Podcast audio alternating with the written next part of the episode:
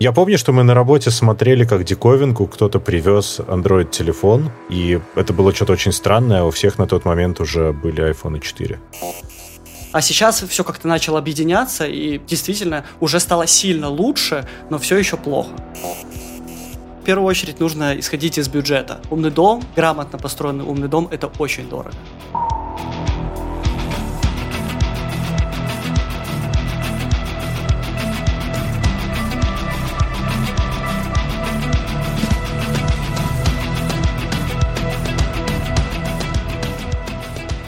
Друзья, привет! С вами подкаст проекта бесконечности. Меня зовут Антон, и мы сегодня будем говорить про технологии, которые изменили наш быт. Сегодня со мной в гостях будут двое человек. Это Вадим из канала Протек. Вадим, привет. Да, всем привет. И Дмитрий с подкаста Gen Ycast. Привет. Дима, привет. Привет. Друзья, Вадима наверняка уже наши слушатели год назад, если про YouTube слушали, знает, он о себе немножко рассказал. Ну, если так вкратце, Вадим немножко о себе и Дима тоже. Всем привет, да, еще раз. Я создатель и автор YouTube-канала Protec. Кстати, сегодня, 29 июля, ровно 6 лет прошло с тех пор, как я залил первое видео на YouTube, собственно, создал сам YouTube-канал. Поздравляем. Да, спасибо большое. Порядка 940 видео. Я вот сейчас посмотрел по статистике. Ну, это, если еще посчитать удаленные, то тысячу уже точно мы перевалили. Ну, в принципе, я еще не выгорел. Это здорово. И, ну, есть еще к чему стремиться. Не закорели. Есть что рассказать с тем же, в принципе, запалом, что и было, но, наверное, уже с лучшим качеством. Ну, круто. Вы будете смеяться, но у нас тоже скоро юбилей. Мы вообще пишемся полтора года, но у нас через две недели будет сотый выпуск. Ну, знаете, дайте тоже, тоже тогда, раз мы там про юбилей, у нас 5 августа будет три года подкасту.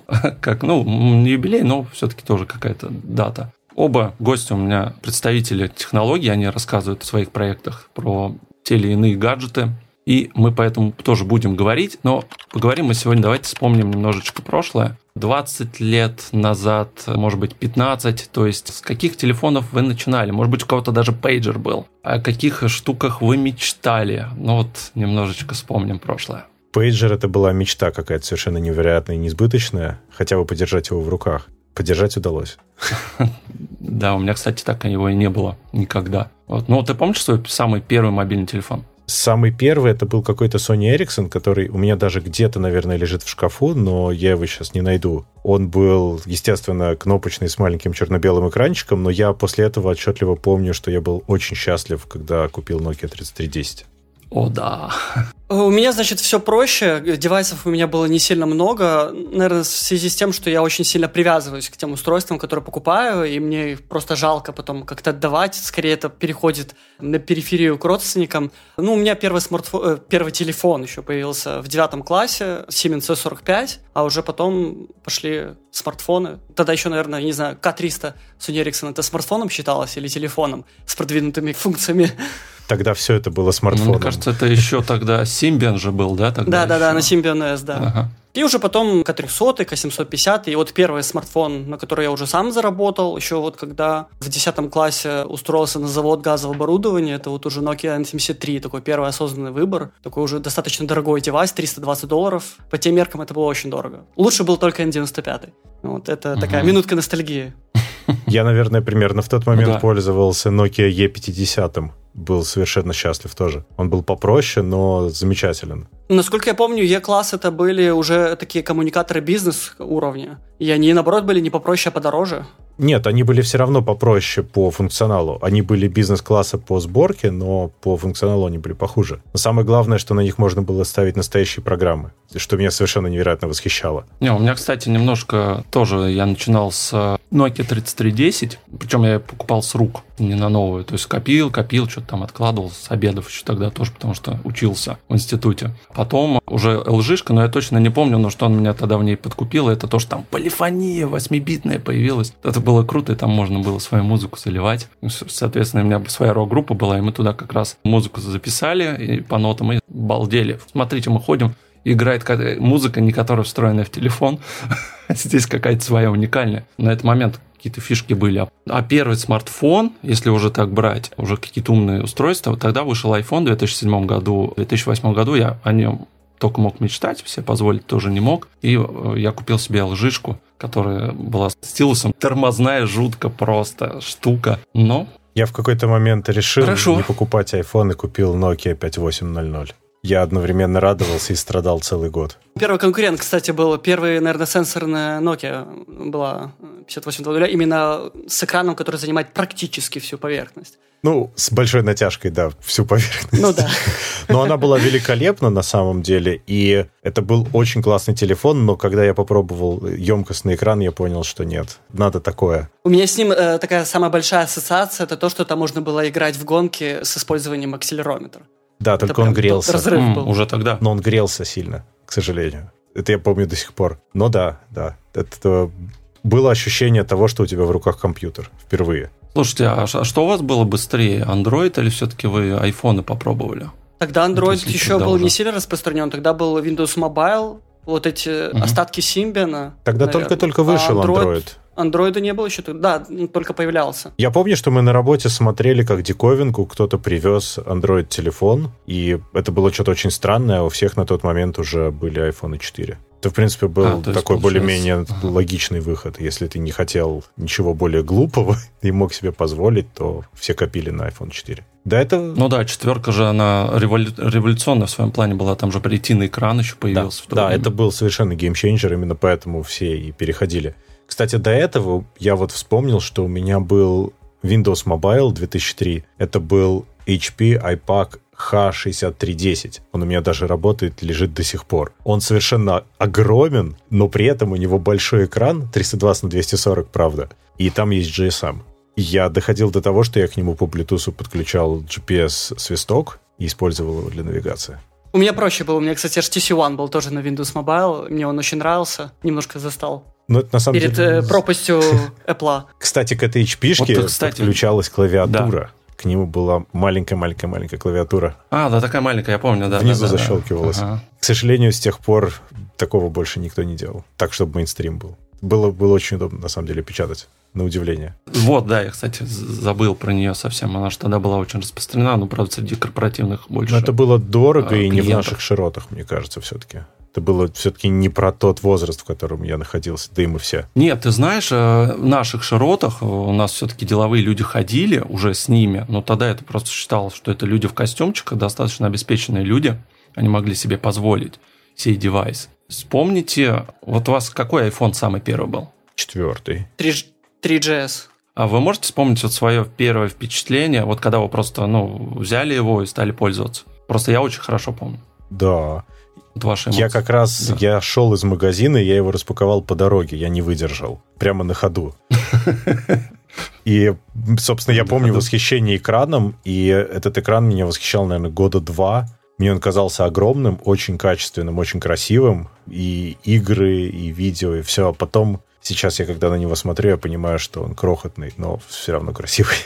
На самом деле потрясающий ну, был то есть девайс. эффект вау был, Аб- да? Абсолютно. Да. Он даже сейчас, если достать из коробки, он у меня сохранился. Все равно по дизайну корпуса до сих пор есть. До сих пор, на мой взгляд, один из самых классных айфонов. Ой, ну, э, у меня очень яркие впечатления. Во-первых, потому что, ну, я считаю сейчас, что это была дикая авантюра, просто потому что я покупал iPhone 3GS тогда, когда четверка только вышла в продажу. Я покупал его бэушным, ну, только в идеальном состоянии корпуса, без коробки, без ничего он был американцем залощенным. Мне продавец почему-то сказал, что его нельзя перезагружать, потому что сим-карта перестанет работать. То есть потом э, я еще был студентом, э, пока я ехал в метро, он у меня полностью практически разрядился. Это была первая проблема 3GS, они очень быстро разряжались. И вторая проблема, с которой столкнулся, это синева экрана. То есть, ну, это вот прям все, наверное, iPhone 3GS имели такой уход тинта в синеву. А из позитивного, что запомнилось, это то, что можно было смартфоном полностью пользоваться без стилуса, в отличие от э, Windows Mobile девайсов. И, ну, конечно, иконки со скевоморфизмом — это просто бомба. В остальном функциональность там была сильно ограничена по сравнению с коммуникаторами. Я сейчас немножечко объясню, почему я именно спрашиваю про ваше сейчас впечатление. Когда вышел 5S, я 4S пропустил, 5, 5 тоже пропустил. Я за ним, когда накопил, я прям Москву ломанулся на машине – первый раз в жизни проклинал этот день, потому что на машине в Москве, ну, может, кто ездил, знает, что приятного мало, но это того стоило. обычный, да, смартфон, он настолько мотивирует, что ты прям сломя голову летишь, чтобы его пощупать. Друзья, у меня сразу же вопрос. Вам не кажется, что сейчас нынешние смартфоны, они перестали удивлять, и вот этот а, вау-эффект, он как-то вот на нет практически ушел? Либо я просто старый стал, я не знаю. Ты стал взрослый. У тебя появилась возможность купить этот телефон, не копить на него два года и не ехать за ним в Москву на огромной скорости. Понимаешь, ну, техника стала намного более доступной в целом и она вокруг нас везде. У тебя нет больше такого восхищения тем, что вышло что-то невероятное, оно выходит постоянно. И тебе ну, проще это увидеть. каких-то фишечек, которые, да. Ну, конечно эти все фишечки, они плюс-минус везде. У тебя большой нет разницы между устройствами. Ну, такой, чтобы кардинальный, чтобы у тебя был, например, какой-то страшный Windows Mobile, и тут ты берешь iPhone и понимаешь, что ты жил неправильно предыдущие годы. Теперь ты примерно равноценно меняешь, даже если ты переходишь с платформы на платформу. Я скажу так, скорее всего, просто мы застали переходный период от э, вот этого разнообразия, которое расплодила Nokia, в что-то новое. То есть, условно, если мы сейчас все перейдем на связку очков дополненной реальности с часами, у тебя будет точно такой же вау-эффект э, после покупки. Потому что это будет что-то кардинально Кстати, да. новое, это будет какой-то новый способ взаимодействия с устройством, ну и, соответственно, с миром уже сейчас, потому что весь мир в смартфоне. Какой-то новый experience, да, такой тебя больше удивит. Мне кажется... Ну и как вы думаете? Антон, ну, мне кажется, да. не произойдет такого резкого перехода. То есть э, то, что Вадим сказал, да, но сейчас переходы не скачкообразные. Сейчас все это плавно выходит, что-то проваливается, что-то нет, но оно очень-очень плавно появляется и сразу, как правило, от многих производителей. Тогда были моменты Это... реального технологического скачка. Ну, такое у меня как минимум ощущение. Ну, смотри, давай вспомним, что вот если, когда выпускались вещи, вот еще в то время, вы, может, помните, телевизор давали там гарантию 25 лет, там Сонька, да, какая-нибудь. Они, вот, вот там, телевизор на 25 лет, круто.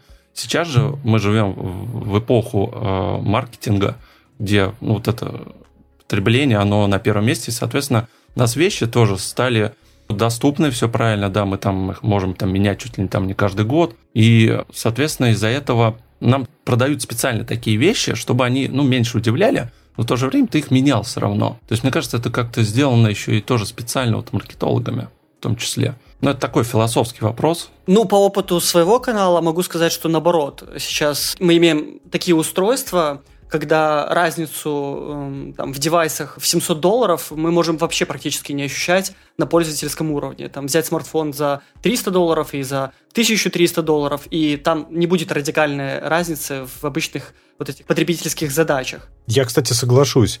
Вот тут вот ребенку покупали телефон, ну, старший, и телефон меня совершенно поразил. Он вот примерно вот из той ценовой категории, и в целом за эти деньги он может в тысячу раз больше, чем я бы от него стал ожидать. Это реально очень хорошее устройство. Поэтому да, наверное, если ты понимаешь, за что ты платишь, ты можешь переходить на что-то более крутое, обновляться, но даже от года к году, обновляя телефон, ты вряд ли получишь вот этот вот невероятный эффект. И там раз в несколько лет обновляя телевизор, ну, тоже я сильно сомневаюсь, честно говоря. Видишь, сейчас, мне кажется, обновление скорее тащится другими устройствами. То есть, например, ты покупаешь игровую консоль, ты понимаешь, что тебе нужен телевизор получше. Потом ты покупаешь телевизор получше, понимаешь, что ага, вот теперь я могу что-то к нему еще подключить. Теперь я хочу повыше разрешение. Ты опять обновляешь телевизор. Потом комп не тащит. Значит, ты комп обновляешь. Ну и так далее. То есть техники больше, прогресс подстегивает в разных областях друг друга. Вот я даже беру срез по аудитории. Раньше люди действительно ждали новый iPhone, вот ждали презентации, готовы были продавать свой старый, чтобы купить что-то новое. Сейчас э, даже производители это понимают, поэтому они делают уже акцент не в сторону железа, а в сторону сервисов, которыми они могут привлечь. Потому что если компании, выпускающие Android-смартфоны, они предлагают купить железо, то, допустим, та же Apple, она предлагает купить комплекс железа с софтом который уже будет предустановлен, который будет хорошо работать, и пользователю не придется что-то там дополнительно выбирать. Кстати, о сервисах и об experience е. Вот у меня сейчас на столе лежит три айфона. Это семерка, 10s и 12 Pro Max. 12 Pro Max для себя, а остальные два рабочие. И в целом, в повседневных задачах я не вижу абсолютно совершенно никакой разницы по опыту использования и по быстродействию. Совсем. То есть я вижу, что чем он новее, тем лучше камера, но, скажем, для работы камера мне не нужна абсолютно, а для написания почты, для чатов и звонков и всего такого, для подписывания электронных документов, в целом семерка ровно так же работает, как и самый новый телефон. Но при этом, естественно, хочется обновляться, хотя на самом деле это ничем не мотивировано. Ну, тут вот, я и согласен, да. и не согласен. Согласен ввиду того, что, ну, действительно, это очень схожее устройство, но все люди, которые, ну, по крайней мере, я по себе сужу, по своим знакомым, которые переходили именно с кнопочных девайсов на почти безрамочные, это прям действительно ощутимый переход. Условно, я сейчас, если бы не занимался техноблогингом, наверное, до сих пор бы сидел бы на десятом айфоне с плохой батарейкой, но он меня полностью устраивал. Но после седьмого айфона это был разрыв для меня. Потому Конечно. что не нужна кнопка, это как хвост там у собаки. Э, то есть, ну, как пятая нога, которая уже просто не нужна. Атовизм. Но тут есть один маленький нюанс. Пандемия чуть-чуть все скорректировала, и если мой основной телефон разлокивается Apple Watch, то рабочие телефоны нет. Поэтому и кнопка в семерке очень выручает. Неожиданно. Тема, касающаяся облаков. То есть, если, опять же, да, вспомнить э, несколько лет назад, ну, в связи с этим, да, смотрите, вопрос. Облака вот сейчас вошли, ну, они практически везде. То есть взять любой сайт, да, он там построен на инфраструктуре, что все наши данные они хранятся где-то на облаках. Облака это, ну, есть такое мнение, что это просто другой компьютер, по большому счету, и так ничего не существует. Вот насколько вот вас сегодня вы пользуетесь этим, бэкапы делаете, храните фотографии, то есть насколько плотно они вошли в вашу жизнь, будущее облаков? У меня очень странный паттерн использования. С одной стороны, я очень сильно для себя это использую, и те же фотографии, про которые ты упомянул, у меня заливаются в два облака сразу, потому что это удобно. И в Google Photos, и в iCloud в разных ситуациях это бывает очень полезно. В принципе, все мои собственные бэкапы автоматически льются в облако, но при этом все, что хоть как-то связано с серверной инфраструктурой, у меня есть такая профессиональная деформация, что я не очень люблю облачные сервисы в чистом виде. То есть я люблю контролировать происходящее, поэтому у меня обязательно есть некая своя физическая инфраструктура, которую я контролирую руками, и это гибридное решение, то есть часть живет в облаке, часть обязательно локально. Это немножко паранойя? Да, да ну, то, абсолютно так. Это безопасность, это, да? Это совершенно паранойя, uh-huh. потому что у меня четкое ощущение, что если я это могу подержать в руках, ну, хранилище данных как минимум могу подержать в руках, и этот компьютер, который все это думает, то значит оно существует, и значит оно завтра никуда не денется. А облако я расцениваю как load balancer и бэкап для всего этого в целом. Ну, в то же время ты за него платишь. Конечно. за какие-то решения, Конечно, да? Да. Но я еще немножко деформирован работой в финансовых организациях, где обязательно такой же подход, потому что инфраструктура твоя, должна быть твоей, стоять за тремя железными дверями с биометрией. Ну, это да, это совсем другое, конечно. Нет, нет, при этом... Мы сейчас немножко про личное, да, мы работу не будем Нет, нет, я понимаю, но я имею в виду, что эта деформация, она подкармливается работой и не ослабляется из-за этого. Но при этом, конечно, для личного использования, да, да, это очень-очень удобно, и привычка иметь доступ к своим данным из любой точки мира, мне очень сложно представить, что будет, если это резко может, например, пропасть. То есть, когда я куда-то еду, и у меня, например, нет связи, я морально к этому готов, но меня начинает огорчать, что, например, мои фотографии не скачались, или там бэкап не ушел, или что-то такое. Я не могу поделиться этими фотографиями ни с кем, как нужно. Я классический пользователь, ничего такого выдающегося, обычное облачное хранилище, которое предлагает бренд, выпускающий технику. Плюс, так как у меня работа связана с созданием видеороликов. У меня есть RAID массив с четырьмя обычными HDD накопителями, порядка 18 терабайт. И э, так как я там храню все футажи, слепок YouTube канала, какие-то для, важные для себя инструменты, просто так как там есть уже свободное место, я что-то раз там с какой-то периодичностью в квартал, когда есть возможность, просто резервирую, но не на уровне паранойи, а просто, ну вот есть место, почему бы его не заполнить. А у тебя бэкап за 6 лет, он так весь и сохранился, да, на этих жестких э, Ну, я вот прям э, начал хранить исходники с 2019 -го года, все у меня есть, да, вот каждый ролик, который выходит, у меня есть в оригинальном качестве. Суть в том, что YouTube сам по себе он жмет ролики довольно сильно, то есть там из 10-гигабайтного видео в 4К разрешении получается порядком 2 гигабайт. То есть в 5 раз YouTube сам по себе Google, сервера Гугла алгоритмы сжимают. И для того, чтобы повторно использовать свои видеоролики и не терять в качестве, то есть при повторном перезаливе, то лучше, конечно, иметь исходники, у себя где-то на винте и их уже использовать для нарезки, а не скачивать с Гугла, чтобы потом еще раз туда же залить. Вот. Ну и плюс какие-то важные футажи в полном качестве, полной битностью и битрейтом лучше, конечно, хранить самому себе. Из своего кейса, да, просто тоже быстренько скажу, что я раньше тоже делал, как и Дима, и на iCloud, и в Google облако, пока Google не сделал это все платным. Потому что там исходники, по-моему, хранились бесплатно. Да. То есть можно было в качестве, да, заливать. Сейчас уже все, эту лавочку прикрыли, по-моему, даже с лета этого года. И в то же время, да, я какую-то информацию стал бы капить, потому что у меня одно время, я не знаю, какое-то черное пятно пошло. У меня просто жесткие диски один с другим начали сыпаться, ну просто выходить из строя. Друзья, барракуда не пользуйтесь, это очень плохие жесткие диски. Теперь давайте поговорим про смартфон и как он становится таким неким универсальным средством и что нас, может быть, ждет тоже в будущем. Как мы знаем, кто следит техногики, что Apple представила в iOS 15 возможность хранить в wallet ключи то, что они рассказывали, это от гостиничного номера, да, можно там будет ключи хранить, от автомобиля. То, что это сейчас платежная система, скидки, это уже и так все понятно, это наверняка всем пользуются. Не думали, может быть, какие еще могут быть кейсы использования? Ну, допустим, да, на работу там проходите через какой-нибудь турникет NFC тот же сам приложил, тоже, кстати, удобная штука была бы. Умные замки. Здесь не нужно говорить о том, что Apple что-то придумала новое, она просто ввела свой стандарт, позволила пользователям не закачивать кучу сторонних приложений производителям, а просто предоставила им API HomeKit для того, чтобы не нужно было вот накачивать вот этот километр левых программ, в каждую из них заходить для того, чтобы включить лампочку, вторую программу для того, чтобы открыть замок. Сейчас это можно просто сделать через шторку, и это просто стало удобно. А сами по себе замки там от Xiaomi уже давным-давно используются в своих собственных приложениях.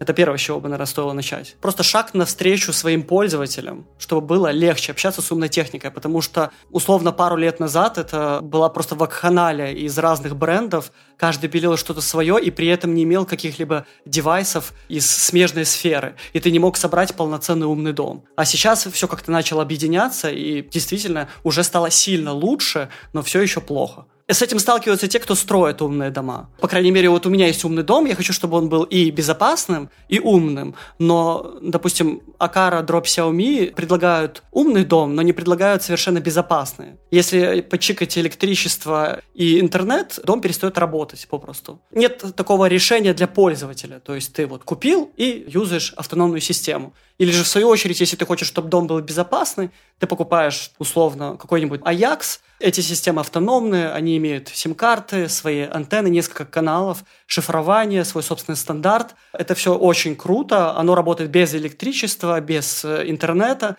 но умные функции выполнять не может, потому что идет в разрез с автономностью этого девайса. Про умный дом пока только думаю, потому что в, в то, что сейчас у меня есть, интегрировать его толком не получится, ну так, чтобы приятно было пользоваться. Я пока думаю экспериментировать на друзьях. Вот мой соведущий сейчас планирует делать ремонт в квартире и хочет умный дом. Вот я как раз посмотрю на его опыт, посмотрю на все его грабли, и мне будет очень интересно, я думаю.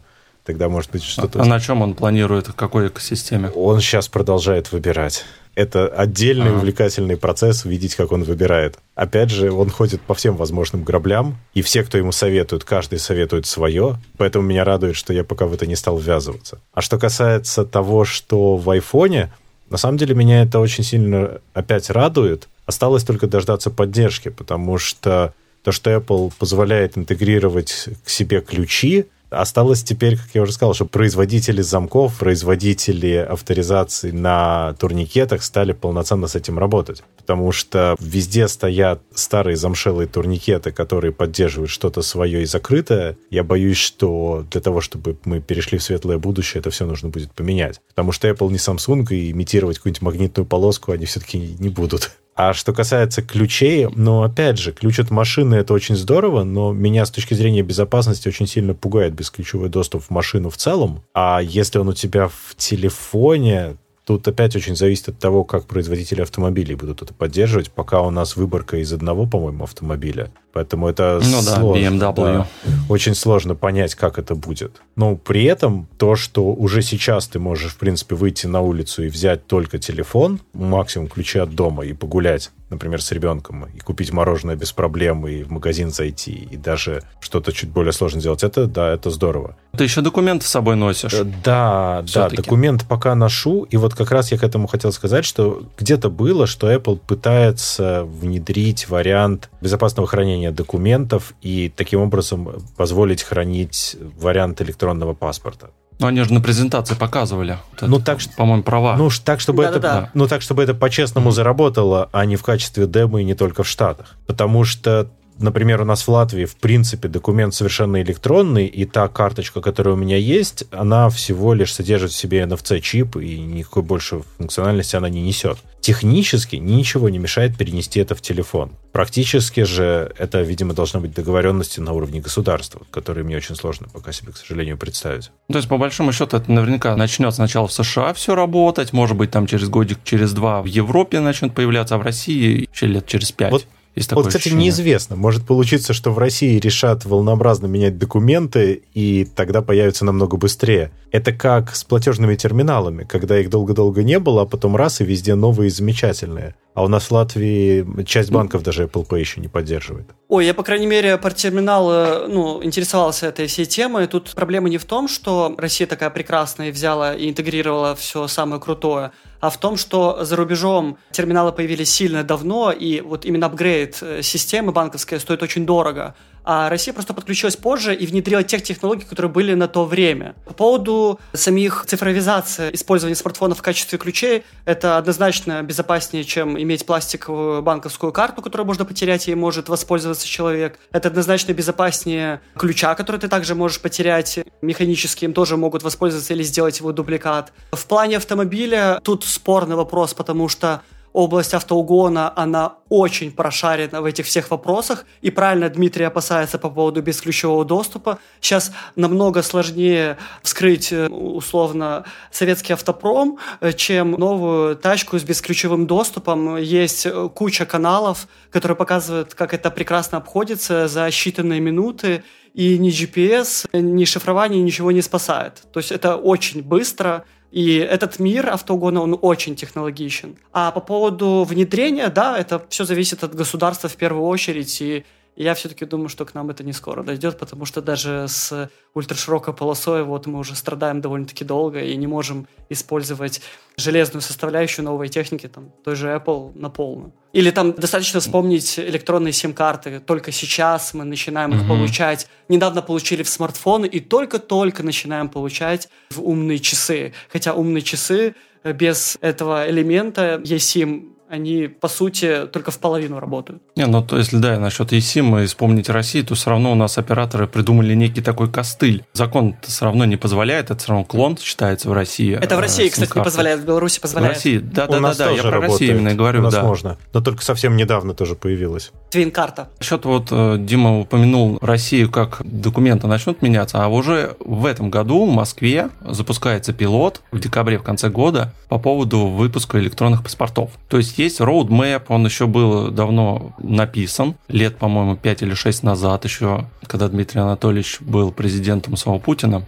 Такая шутка еще ходит. В России это уже, ну, скажем, год-два. То есть это уже полностью избавимся, и там будет и права, и кстати, права там, по-моему, под вопросом ННН, СНИЛС, паспорт, ну, по сути, документы мы уже и так используем. У всех есть фотография паспорта, и кроме самых-самых таких вот вещей, как взять кредит, можно всегда показать фотографию паспорта на телефоне, и, в принципе, это в большинстве случаев прокатывает. Сейчас осталось только оцифровать эту фотографию и сделать это хранение более безопасным. Не, у нас не прокатывает, ну, у нас очень да. обижаются и говорят, что это не годится, и даже права не документ. У нас прямо даже официально это зафиксировали. Не, вообще штука удобная, да, действительно, я все-таки надеюсь, что, может быть, до конца вот этого десятилетия, что все-таки выйдем мы такие, да, там, с смартфоном, неважно каким, Android, iOS, и у нас даже не будет ключей вот э, действительно от подъезда. Вообще, мне кажется, первая штука, где можно использовать бесключевой доступ.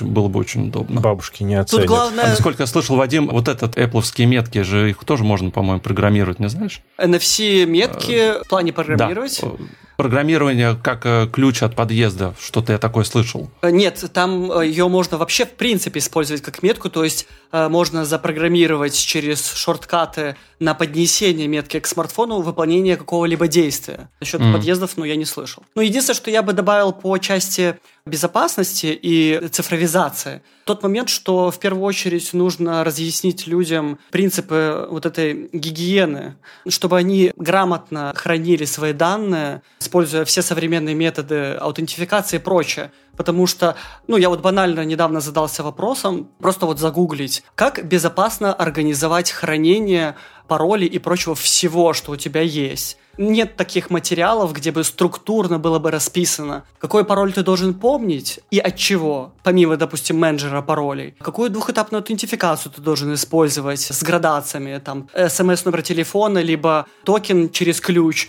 То есть у нас, по крайней мере, в русском пространстве очень мало материалов по именно системе организации хранения своих данных. Нас этому просто не учат. У нас ну, люди просто вот, ну, восстановлю, ну, почта, один пароль на все, и это ну, очень сильно печально. Мне кажется, нужно начать с этого, а уже потом переходить к паспортам в телефоне. Ты меня натолкнул на печальную ну, мысль, что мы пытаемся судить все равно по одному-двум процентам населения, потому что большинство людей максимум купили телефон и пользуются тем, что на нем установлено, и совершенно не представляют, что с этим делать дальше. И весь бесключевой доступ и все электронные документы, они... Это гигов Да, да, да, они, да. они не сработают на тех людях, которых вот мы выйдем на улицу, и 90% этих людей, там, идущие на автобус или в магазин, они даже не поймут, о чем мы. У них вот есть бумажный паспорт, это понятно, это хорошо. Есть деньги в кошельке. Я был удивлен, когда понял, какое количество людей на самом деле пользуются наличными. Совершенно невероятно, что есть куча людей, которые, как только им приходит зарплата в банк, они ее снимают и пользуются наликом. Им так понятно они могут пощупать. А мы говорим про электронное все. Мне очень этого хочется, но я иногда пытаюсь себя одергивать и понимать, что на самом деле мы пытаемся судить с точки зрения любителей техники. Не, ну все верно, но у меня тоже отец так делает, но это у него просто склад ума, и я никогда его не научу даже смартфоном пользоваться. Ну, просто это бесполезно. То есть, ну, это все от человека зависит, если он хочет. Ты знаешь, я просто работаю, сейчас мы немножко в сторону отойдем. У меня огромный удостоверяющий центр, я там просто сталкиваюсь чуть ли не каждый день с первыми лицами, там настраиваем как раз электронные подписи, онлайн-касса, вот это все. Просто я вижу, насколько у нас население, оно даже не хочет вникать во все это. Ну вот что-то они там придумали, они, они не хотят даже думать, как это все работает. Они получили эту электронную подпись на руководителя, они сразу ее отдали, и что там бухгалтер с ней будет делать, тоже абсолютно никого не волнует. То есть вот эта компьютерная грамотность, скорее всего, даже, ну, она как-то еще да, наверное, 1-2% действительно. Я Это не согласен. Я не согласен. Я могу платить часами. Давай, оперируй. Я, я прихожу в почту, у нас поставили терминал с электронной выдачей билетов, бабки этим пользуются. Это прекрасно. То есть достаточно приложить небольшие усилия, и люди начинают этим пользоваться. Ну, по крайней мере, я очень радуюсь тому окружению в самом небольшом э, городе, там, на 160 тысяч человек, как люди пользуются и также фыркают, как и я, когда не работает терминал, принципе, я довольно позитивно настроен, и я вижу, что люди реально это используют. То есть я вот пришел в первый день подключения eSIM, когда у нас появился, я знал, что передо мной, оказывается, уже два человека это сделали в тот же день. Я в этом плане доволен более чем нашим окружением, которое находится в СНГ. Я считаю, что оно довольно-таки прогрессивное. У тебя очень хороший город. Не знаю. Хорошо, а тогда кто должен заниматься вот этим всем обучением? Вот появились а, какие-то вот эти умные штуки. Э, мне кажется, достаточно Мы, сделать наверное. какие-то минимальные движения со стороны государства. То есть, как только бабушкам и дедушкам объяснят, что услуга оператора будет стоить немножко денег, но рядом с терминалом будет стоять человек, который объяснит, как им пользоваться, и там будет нормальный софт, не написанный студентом, потому что я когда-то пришел в банк заплатить за садик, и там можно было сделать только через банк, потому что нужна квитанция, и я не разобрался в этой системе, как оплатить, потому что там настолько было сложно, что там нужен был человек возле этого терминала. Но если сделать нормальный софт, а это нужны деньги, вливания, внимание на UI, и нужны хорошие программисты, то, мне кажется, даже люди в возрасте начнут этим пользоваться без каких-либо проблем. Просто если у них есть выбор, вот, пожалуйста, по-старому и можно по-новому, то, конечно, они будут делать по-старому. Но как только появится возможность сделать по-новому, как, например, с терминалом на почте, не нужно спрашивать, кто последний, а можно взять только талон. Даже бабушки уже этим пользуются ну, легко и быстро даже самые старые подходят и тыкают в этот экран. То есть это минимальное телодвижение с невозможностью выбора, и все будет нормально. Я тут вспомнил, что когда у нас еще внедряли электронную отчетность, и я когда ее еще продавал, звонил бухгалтеру. Слушай, ну это же удобно, вам никуда идти не нужно. Вот компьютеру нажали там пару клавиш, все улетело, там налоговый получил вашу декларацию. Все счастливы, все довольны. Вот как, а зачем мне это? Я пойду сейчас отпрошусь с работы, пойду лучше в инспекцию, чем на работе сидеть. То есть, ну, аргументы иногда вот такие. Так что да, это у каждого свои заморочки, скорее всего. Ну, насчет минимального телодвижения, тут я соглашусь, потому что как только банки стали говорить, что снятие наличных стоит чуть-чуть денег, совсем немножко, как только положить деньги может тоже стоить чуть-чуть денег, тогда получается, что карточка стала резко выгоднее. И на самом деле государство также не оставило практически пенсионерам, например, у нас выбора, и все пенсии просто перечисляются. Соответственно, люди начали... А потом, как Вадим сказал, да. они идут и снимают При, Причем деньги. никаких Нет, возмущений перестали, кстати. Ну, вот, я не встречал. Э, вот эта часть людей перестали сильно снимать деньги просто потому, что есть комиссия. Снимают как раз э, те, кто еще не пенсионеры, когда они себе эту комиссию все-таки могут позволить, а пенсионерам, к сожалению, бывает тяжело. То же самое, кстати, с электронной подписью, что у нас ее сделать очень легко, и тебе к ней дают очень понятную брошюрку, и, в принципе, всем хорошо объясняют, как пользоваться. Единственная проблема в том, что некоторые такие технические решения тянут за собой необходимость наличия, собственно, компьютера или хотя бы нормального телефона. И вот тут может быть проблема, хотя мне кажется, что она решается естественным образом, и когда у человека что-то происходит с телефоном, он покупает новый, неважно какого качества, но даже телефон там за 100 евро будет способен ему сделать все, о чем мы сейчас говорим.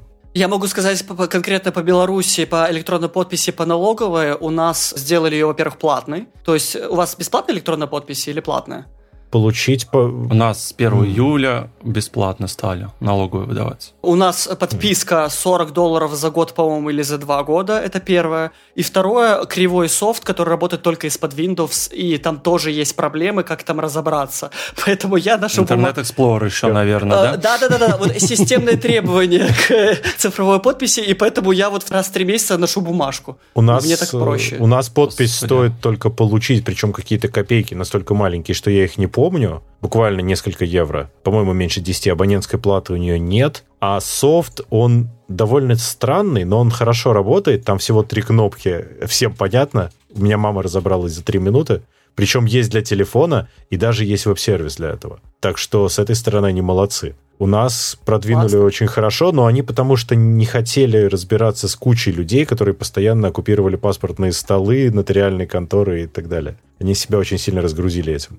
Не, я тут хочу сказать, что вот насчет электронной подписи, что до сих пор нифига не интуитивно и непонятно, по крайней мере, то, что в РФ творится. Ну, сколько я уже 11 лет работаю, вот я прям с XP начиная, все видел, как все это развивается, что начиналось и к чему это все пришло. Пришло максимум к тому, что сами сайты госорганов, они сделали некую, может быть, кнопочку проверка. То есть, вот ты там видишь, что у тебя окей, окей, окей, и что-то не окей. И нифига даже непонятно интуитивно, что мне нужно дальше сделать. Вот у тебя там что-то это не установлено, опять идти. Блин, сложно все равно. Вот с этим еще людям достаточно сложно. Но, с другой стороны, э, таких людей, как у меня, будет работа.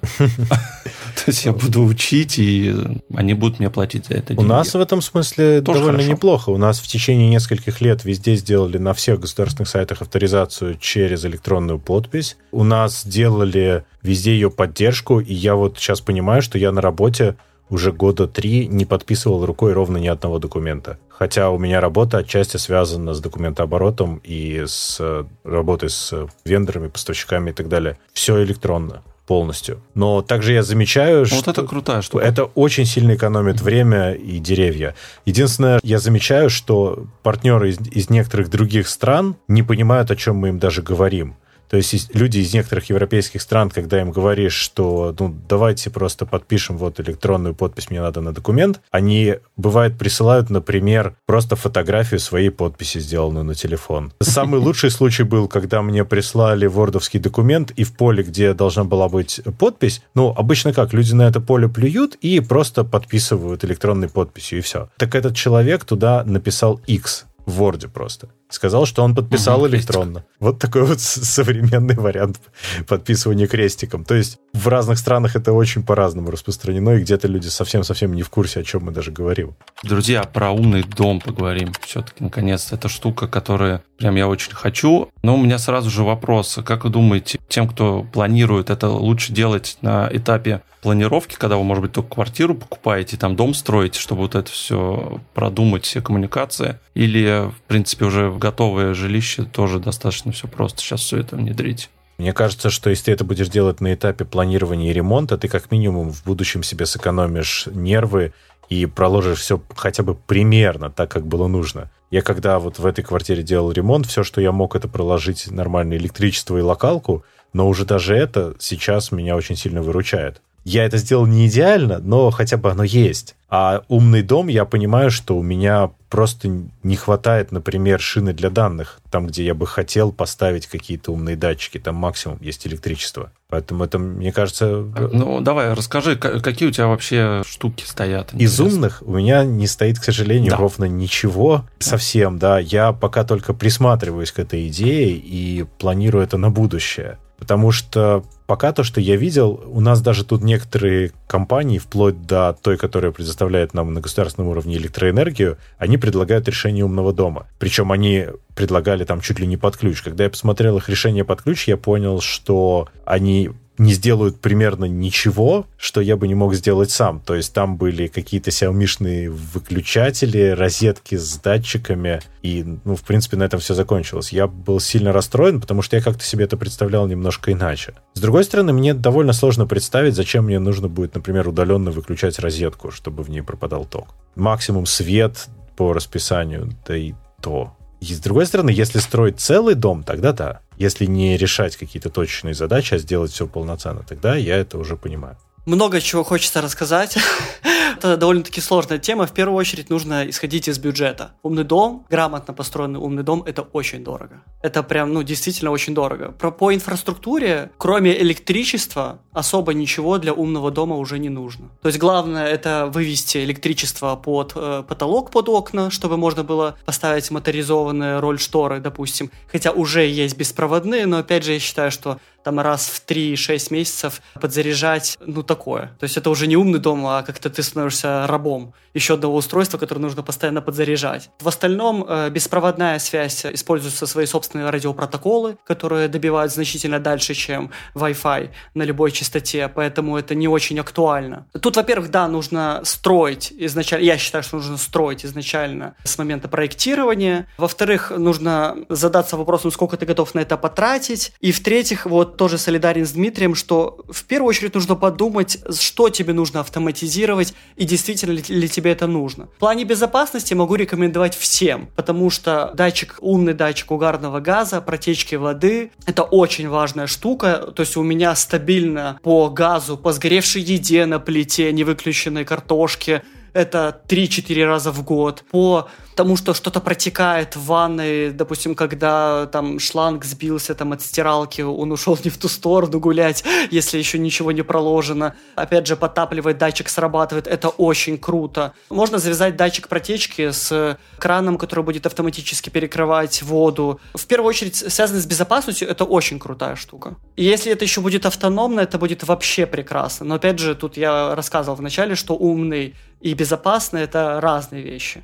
Очень важно, чтобы все это работало, когда не будет электричества. По поводу остального, очень классно, там, допустим, вот я себе поставил датчики движения. Вот у меня ребенок не дотягивается до выключателя, я еще не опускал ничего, ремонта не было. Ребенок заходит там в туалет, в ванну, он, э, свет сам загорается. Очень удобно, классно. То есть какие-то моменты связаны с тем, что а забыл я выключить электричество, не забыл, там, может быть, где-то свет горит, а выключил ли я газ Это все можно дистанционно перекрыть, это очень удобно и в первую очередь, опять же, безопасно. То есть это не, не надуманная умность какая-то. Но в то же время неважно, какой-то ты выберешь себе решение, да, там от Apple, от Google, от Amazon, да. Ну, в первую очередь а... нужно исходить из того девайса, который у тебя есть. То есть, опять же, mm-hmm. я беру все, чтобы все девайсы работали на базе HomeKit чтобы не тыркать в каждое приложение, чтобы обновить его, а чтобы можно было централизованно из одного нативного решения производителя, как, допустим, приложение Дом там на айфоне, использовать все устройства. То есть ты уже подбираешь устройства, которые имеют поддержку того или иного API. Так, ну расскажи, какие у тебя есть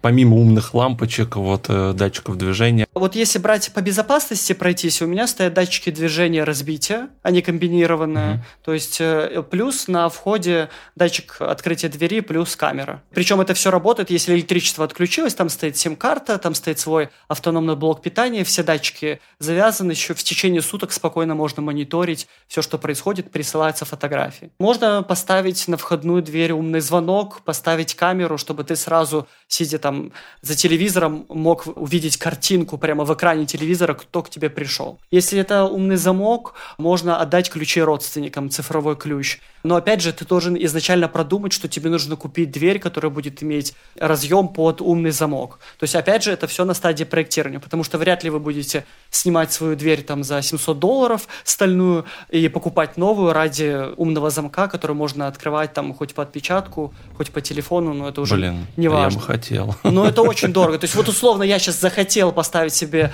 замок от Xiaomi, он поддерживает HomeKit, но я не готов пилить стальную дверь, потому что это не получится красиво, это нужно думать. В общем, это уже слишком сложно. Нужно искать дверь, которая изначально будет подходить под этот замок. То есть, ну, это нужно продумывать, это прям такая очень дорогая и штука, к которой нужно готовиться. Если брать с точки зрения твоего комфорта, там, может быть, кондиционер у тебя какой-нибудь? Ну, нет, это еще все у меня вот впереди, я mm планово готовлюсь к этому, но из того, что можно нативно интегрировать, сейчас очень классно, что оно все беспроводное. Ты можешь поставить беспроводной выключатель, беспроводной светильник или контроллер на светильник, который будет управляться э, выключателем, и тебе при этом не нужно менять свою сеть. Вот там условно у Xiaomi сейчас уже наконец-то появились не квадратные подрозетники, а круглые под наши сети, и уже не нужно О, ничего дополнительно штробить, да, то есть ты можешь достать свою тупую розетку, вставить умную, и все будет классно класс. То есть, ну, с минимальными какими-то вот вложениями. Вот я буквально на днях узнал, что уже роль шторы появились со встроенными аккумуляторами. Но опять же есть нюансы. Лучше проложить проводку, и это будет стоить ничто на стадии проектирования. Но интегрировать в свою систему это уже как-то ну, очень сильно надумано. То есть надо много думать, как реализовать красиво, чтобы оно функционально работало. Это уже тяжело прям тяжело. Особенно, когда ты платишь такие деньги, это тяжело. Вот даже смотри, если исходить из того, что у тебя уже реализовано, стоит оно того, это удобно или это все-таки баловство еще? Ну, опять же, тут вопрос. Ты лежишь в кровати, ну тебе просто лень вставать и выключать свет где-то в коридоре. Угу. Ну, ты можешь просто сказать Алиса или Сири, там, Тернов, там, Лайт и все. Выключи свет. Да, да. И все будет круто. То есть это просто вопрос удобства и сколько ты за это денег готов заплатить. Сейчас все стало доступнее, чем когда-то все начиналось, и меньше костылей стало. Но опять же, оно все работает не идеально, это однозначно. Какие-то датчики могут не отвечать из умного дома, где-то может коннект пропал кратковременно. Пока это еще в стадии такого интенсивного развития.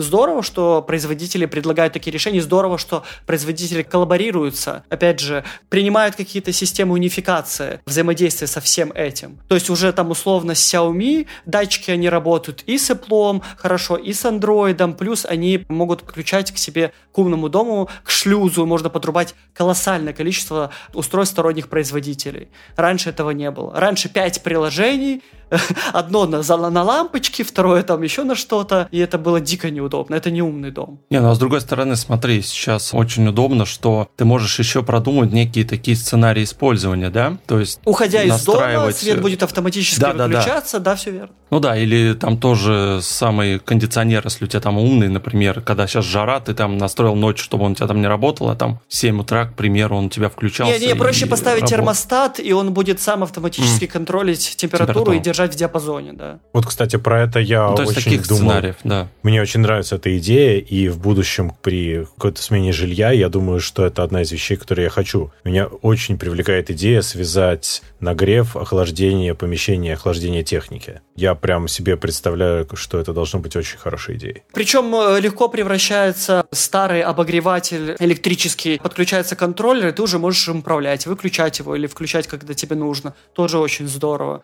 То есть, ну, много таких моментов, но опять же, то, о чем мы сейчас говорим, это какой-то такой следующий уровень блага, который будет доступен, когда ты закроешь все предыдущие, условно. То есть глупо ставить умный дом, когда у тебя нет чего-то там более жизненного. То есть это круто, когда у тебя уже все есть, и ты еще можешь что-то улучшить, чем-то себя порадовать. Но это пока это не необходимость, если мы не говорим о безопасности, именно об умности. Да, мне кажется, прежде всего надо подумать о безопасности, то есть исходить из этого. Первое, что у тебя должно, а все остальное, это уже комфорт, ты можешь в течение какого-то времени все это ну, доделать. Я впервые об этом потом. задумался, когда я да. уехал на неделю. Я понимаю, что у меня студия, у меня куча аппаратуры, я уехал на неделю в другую страну и абсолютно никак не связан с квартирой, что там происходит. Я вот тогда задумал о том, что нужно бы поставить датчики и просто знать банально, открывается или не открывается, чтобы кому-то позвонить и ну, проверить. То есть это просто внутреннее спокойствие. Даже если ты забыл закрыть yeah. дверь, и у тебя нет умного замка, ты можешь поставить сигнализацию, ты будешь знать, что к тебе никто не зашел. И ничего страшного, можно не возвращаться. Ну, либо там приедет охрана неведомственная какая-нибудь, вроде есть такие тоже штуки, это, да? Да, это, это очень да, просто в России и Украине. Ну, вот я, по крайней мере, по СНГ знаю, потому что государство позволяет создавать частные компании охраны han eh,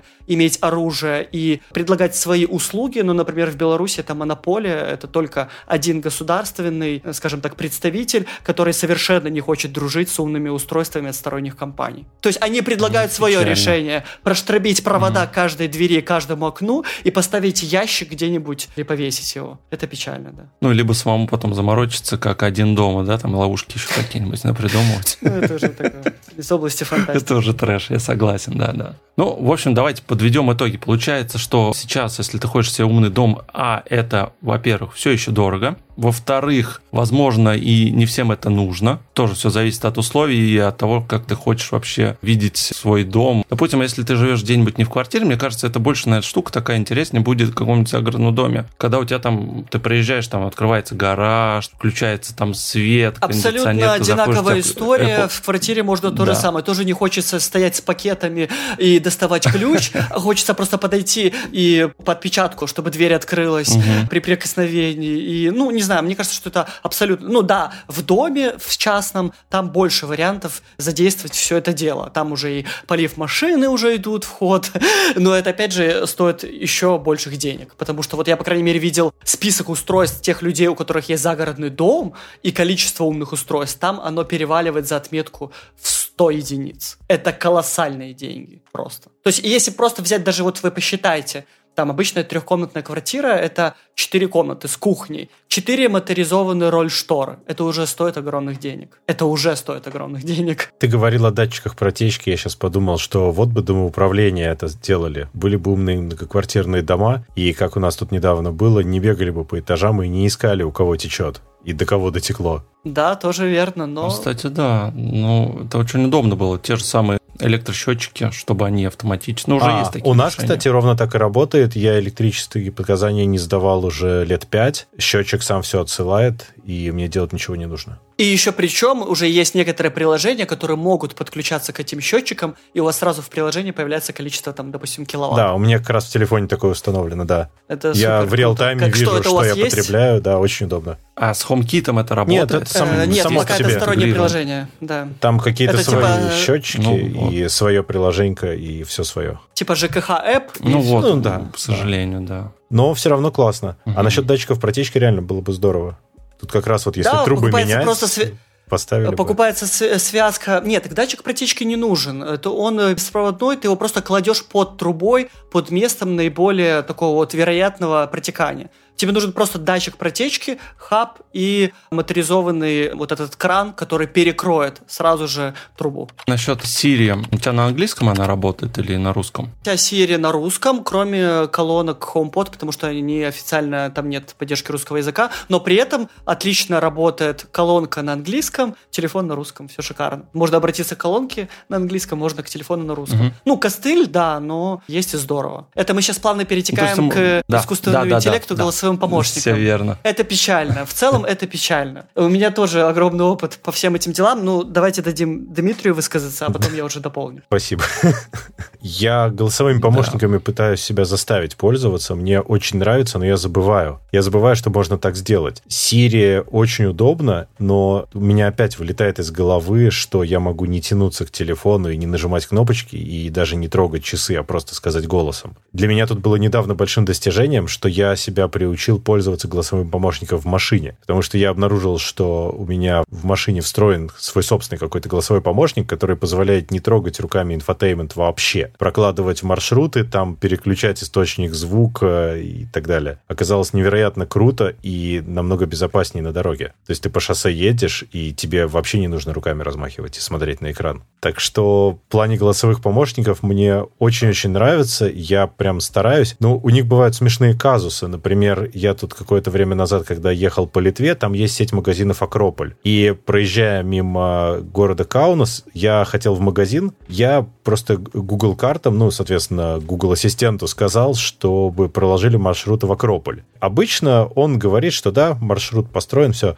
Здесь была секундная пауза, и потом он мне сказал «Окей, Acropolis in Athens» и проложил мне дорогу непосредственно в Афины. В другую страну, да? Да, но это редкие проколы. Обычно все работает очень хорошо. Особенно если привыкнуть к тому, как именно нужно командовать. Мне кажется, это главная проблема всех голосовых ассистентов в том, что мы не можем с ними общаться. Нам нужно заучивать команды. Это проблема в первую очередь русскоязычных ассистентов, которые довольно-таки сильно отстают от зарубежных своих аналогов, откуда все это и исходит. То есть, условно, у меня ребенок шикарно общается с Алисой, она ей запускает какие-то сказки, выбирает нужную главу, предлагает какие-то игры, но при этом какие-то такие вот важные вещи, э, даже ну, банально вопросы, ответы на вопросы ты просто не можешь получить, потому что она что-то поняла не так. И ты понимаешь, что уже просто предугадываешь, что этот запрос она вряд ли ответит тебе, поэтому лучше посмотреть. С цифрами лучше не шутить, потому что может неправильно перевести или услышать какую-то цифру. И поэтому только какие-то четкие команды вроде таймер, секундомер, будильник, э, там включи свет, отключи это. Но опять же, это команда команды. Это все просто надумано. Это не общение. Поэтому это еще пока сложно. Ну, опять же, да, то, что они не умеют контекст понимать до сих пор, огромная проблема. Вот, кстати, насчет умного дома я слышал такую информацию, что, наверное, самое лучше всего интегрированное это как раз Алекса от Амазона, что она прям идеально тебя понимает, голосовая помощница. Но это все там. Ну, опять же. Это все там. Да, это все там, это все не здесь. Здесь же у нас, да, все очень с этим печально, к сожалению. В общем, да, с колонками мне кажется, будущее да, но пока это так больше игрушка, поиграться, и нежели это какой-то полезный помощник. Потому что даже в тех же картах, я не знаю, тоже когда как автомобилист, как Дима, тоже такие моменты бывают, что тебя просто ну, неправильно понимает та же самая Алиса. Что ты там сказал, Маяковского или Маяковского? То есть она Ой, тоже... с локальными названиями улиц вообще страшное дело происходит, потому что у нас еще и латинский алфавит в Латвии, но все это звучит совершенно не так, как себе представляет голосовой ассистент. И если мне, например, голосовой ассистент пытается зачитать в ответ название улицы, я никогда ее не могу опознать, хотя я на ней живу, например. Так произнести это надо еще умудриться. Ну, у меня очень благоприятный опыт использования именно русского языка, русских улиц и навигатора, и я вот прям вообще практически не использую. То есть там Яндекс Навигатор или а, даже ну. ну вот Google Навигатор, я считаю, что для русских улиц, по крайней мере, ну действительно это супер удобно. Ну особенно когда у тебя механика и ты там заехал в мегаполис, хотя сам живешь в не очень крупном городе, это прям выручает.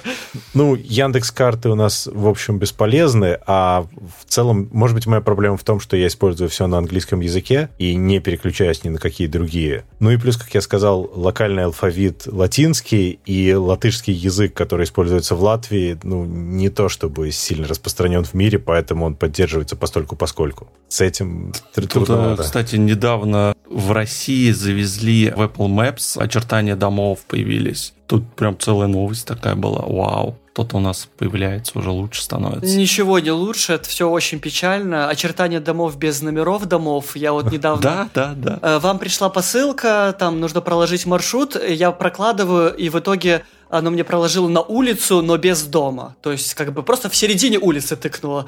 Ну, такое себе достижение. Но, опять же, у нас же не ездят машины Apple, которые делают свою собственную картографию. У них это совершенно другой уровень. Но, опять же, не во всей Америке, в определенных городах. Да, там есть очень все круто в мегаполисах, но, опять же, это просто по пальцам пересчитать. Там на презентации показали там порядка семи, по-моему, мегаполисов там в Японии, США и еще пару стран но все остальное там тоже все печально. Вот жалко, что нет, конечно, коллаборации, как раньше, когда Google карты были официально на айфонах, это было очень круто. Но сейчас, наверное, проблем нет, потому что ты можешь выбрать, что тебе нравится. А, слушайте, а ту же самую Алису я могу подключить к умному дому, ну, HomeKit, я имею в виду, или там свой протокол, да, используется? Э, у них свое Не приложение смогу. Алиса, то есть э, приложение. свой голосовой ага. ассистент, и да, можно юзать, но, опять же, это не будет так нативно, если, допустим, у тебя iPhone.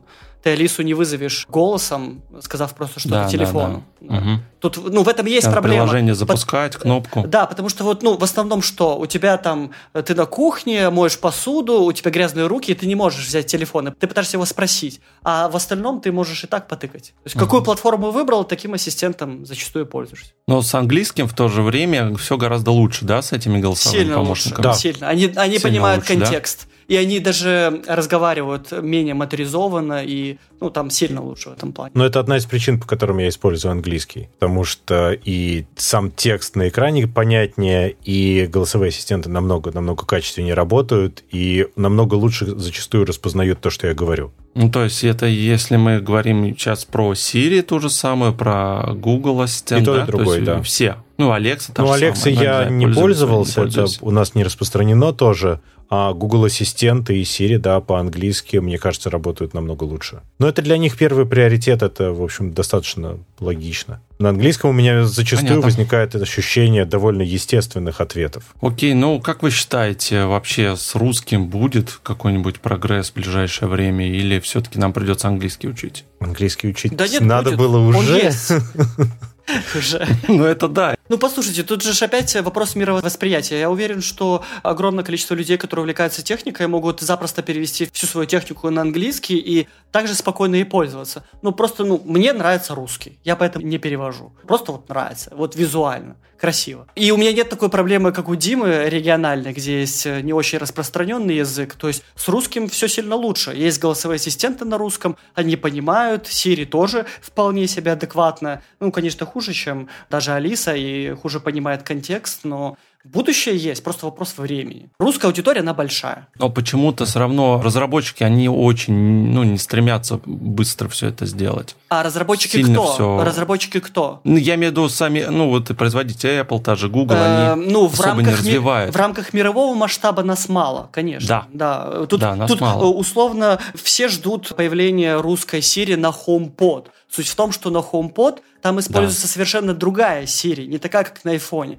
Поэтому нельзя просто взять и скопировать. Там совершенно другие паттерны. Там идет определение нескольких членов семей. Она работает по-другому, поэтому до сих пор нет русской версии. И она не представлена у нас в России. Да, поэтому она, а как они да. могут продавать продукт, который, который не может полноценно не работать? будет э, локально работать. Да, да, Его, да, он у него Ростеста не стоит. Ну, и это в том числе. Что он, да, это в том числе. Ну, давайте, да, да, да, подведем вот напоследок итоги. Мы сейчас в очень интересное время с вами живем. Вот именно наше поколение, но я уже молчу про наших детей, которые застанут там, может быть, колонизацию Марса еще в том числе. Как вы думаете, вот если вот даже лет 10 назад стала ли наша жизнь удобнее в том плане, что вот эти все цифровые сервисы, да, все, что нас сейчас окружает цифровое, вот как вы считаете, это здорово здорово сейчас все это стало или... Я буквально две недели назад об этом думал, когда мы с семьей ездили в отпуск, и я осознал, что мы как раз 9 лет назад ездили примерно туда же, и я пользовался офлайновой картой, которую я скачал на телефон, временами FLBKS на бумажную. Сейчас это была карта, встроенная в машину, и карта в телефоне. Это было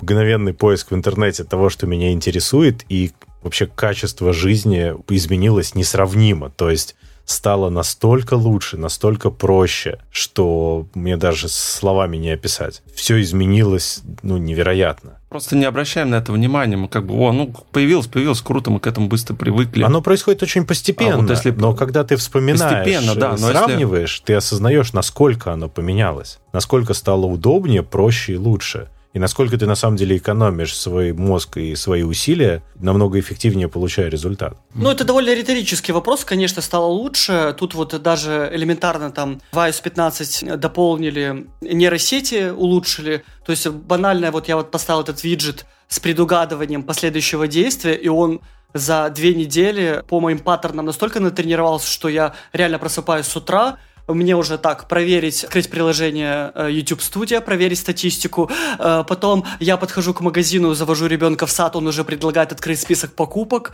То есть это невероятно. Приложение фото, распознавание всего того, что расположено на изображениях. То есть вот эта километровая колбаса фотографии в приложении фото, теперь я туда даже не захожу, я просто вбиваю в поиск, либо говорю голосом, откроем там автомобили распознавание текста на фотографиях это вообще просто взрыв мозга, когда можно искать среди фоток, то есть э, найти даже автомобильный номер машины можно, просто вбив поиск там номер и авто, два тега условно. По мне это супер круто. А теперь представьте, что, допустим, у нас отнимают все эти гаджеты, компьютеры, и, допустим, увозят куда-нибудь в лес пожить на месяцок, каково нам будет? Как вы сможете? Ну, тут опять такой, такой бесконечный вопрос. Значит, нужно идти учиться ездить на лошади, добывать огонь. Ну, да, а, да, а да, надо да. ли оно сейчас, в данный момент, когда ты находишься в комнате с интернетом? Человек же быстро приспосабливается. Когда понадобится, тогда найдет, как сделать. Я думаю, что это будет как минимум весело, но будут очень большие страдания где-то через неделю. То есть тебе будет весело вот в начале, а потом ты поймешь, что пока что это не заканчивается, это бодяга, видимо, надолго. И вот тогда ты не сможешь найти, как тебе высечь огонь, потому что Google у тебя отняли, и будет проблема. Да, ты не можешь погуглить, посмотреть, как это все работает. Ну, как? ни у кого не было такого, что когда ты привыкаешь читать электронную книгу, и потом ты берешь бумажную, и наоборот, у тебя сложности возникают. Например, в бумажной нет поиска. Нет, у меня не возникает, у меня возникают сложности с тем, что в тот момент, когда я хочу почитать, у меня нет с собой бумажной книги, поэтому я все читаю вот именно со смартфона. Потому что вот здесь и сейчас я могу прочитать, а вот дома выделить для этого время нужно. Это, ну, для меня лично это проблема. Книга всегда с собой, это круто, когда у тебя есть возможность всегда заполнить пустоту в появившемся свободном пространстве чем-то тем полезным, чем ты не можешь заняться вот просто находясь дома, запланировать это. Да, но здесь другая проблема, которая встает, это вот как раз телефон, да, он постоянно с нами, нам постоянно потребляем информацию, и настолько, что бывает, что тебя телефон забрали, и у тебя интернета, например, нет. Это, а, блин, а что делать-то? Что-то сейчас без смартфона, ну, иногда такая проблема бывает. То есть это, ну, в то же время ломает некоторые вот ну, ты привыкаешь, Ты привыкаешь, на, да. что ты на это можешь положиться, что у тебя всегда есть такой спасательный круг, который тебе поможет. И фактически ты растренировываешься думать более творчески и решать проблемы, потому что тебе их уже за тебя их решают, можно сказать, в каких-то ситуациях. Или они уже решены, и у тебя их никогда не было. Как только у тебя пропадает связь... Или ну, то есть нашу жизнь делают легче, удобнее, интереснее. Да, при этом нас это, растренировывают. Это да. Мне кажется, что человек довольно-таки быстро привыкает. То есть, ну, я не ощущаю... Я человек, который техника технологично зависим. У меня не возникает какого-то дискомфорта, когда я уезжаю в то место, где нет интернета. Ну, нету и нет. Ну, переключился и все. От человека зависит. Но, опять же, сейчас компании все нацелены на то, чтобы был цифровой детокс. Все новые функции в последних поколениях операционных систем заточены под то, чтобы человек меньше проводил время с телефоном, чтобы он меньше жалел о том, что он потратил свое драгоценное время на какой-то девайс приложения, связанные с фокусированием, постоянная статистика, напоминание о том, что ты слишком много на этой неделе посидел в своем телефоне, пора бы размяться там и прочее. То есть компании хотят, чтобы к их продукту относились лояльно, чтобы не было такого, что, блин, я весь день провел в телефоне. Не, а в то же время у меня бывает, я иногда, блин, залипну какой-нибудь тоже Телеграм и читаю там какие-то те же самые каналы новости. Хотя вот потом, знаешь, когда я вот потратил, я не знаю, там час перед сном, да, например, это время, подумал, блин, а может быть я все-таки лучше бы книгу почитал какую-нибудь умную, было бы больше пользы, чем вот я сейчас какие-то новости. Поэтому там, в айфоне ты создаешь паттерн или там в Google смартфоне паттерн, что после семи приложение Telegram должно быть недоступно. И все прекрасно. Но у тебя есть кнопочка игнорировать лимит. Э, да, но я заметил, что я этим пользуюсь. Вот прям те приложения, которые я поставил. Работает. Да, а, это действительно работает. По крайней мере, в половине случаев я не нажимаю эту кнопку игнорировать. Отлично. Ну, это уже победа, я считаю, да. да. Но это какое-то такое самоограничение, причем оно грустно немножечко звучит, тебе не кажется? Потому что, ну, ведь если ты себя должен ограничивать, значит, э, в целом надо что-то менять. Ну, так это как воспитание силы воли. Это всегда а. идет через ограничения. То есть это просто более легкий способ это сделать. Это штука, которая тебя просто напоминает о том, что неплохо было бы сегодня поменьше посидеть в телефоне. Ну, мне кажется, это классно.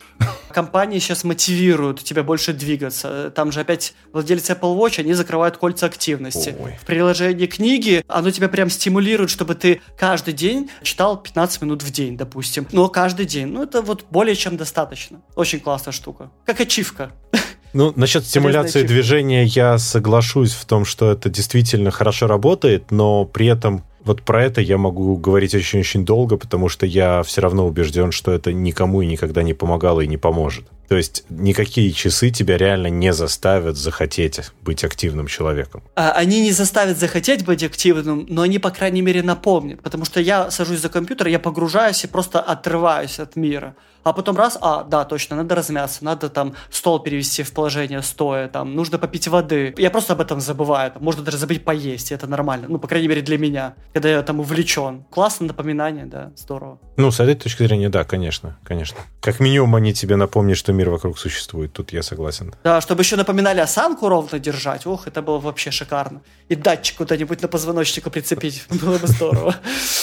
Ладно, спасибо большое. Напоминаю, что это был подкаст проекта бесконечности. Мы сегодня говорили технологии, которые меняют наш быт, что нас сегодня окружает, какие гаджеты, умные дома. Подписывайтесь на нас в Казбоксе, в любых платформах, где можно оставлять комментарии. То есть это Catbox, Apple Podcast. В Яндексе нам можно сердечки поставить. Также пишите на почту, тоже все ссылки в описании останутся. И, друзья, сильно не увлекайтесь гаджетами. Все-таки эта штука хоть и полезная, но иногда нужно вспоминать о другом мире. Может, сходить там с семьей погулять или поехать на природу. Надо иногда думать тоже о другой своей жизни. Вадим, Дмитрий, спасибо огромное, да, что пришли, нашли время. Было очень интересно. Спасибо, спасибо что позвали. Приятно было познакомиться. Здорово, что мы все встретились, по крайней мере, на этой площадке. Классно пообщались. Да, да, спасибо большое. Да, я думаю, что это не будет не последний раз. Надеюсь, я еще придумаю какие-нибудь интересные вещи. Все, тогда до вот. встречи. Ладно, хорошо. Все, пока. Счастливо.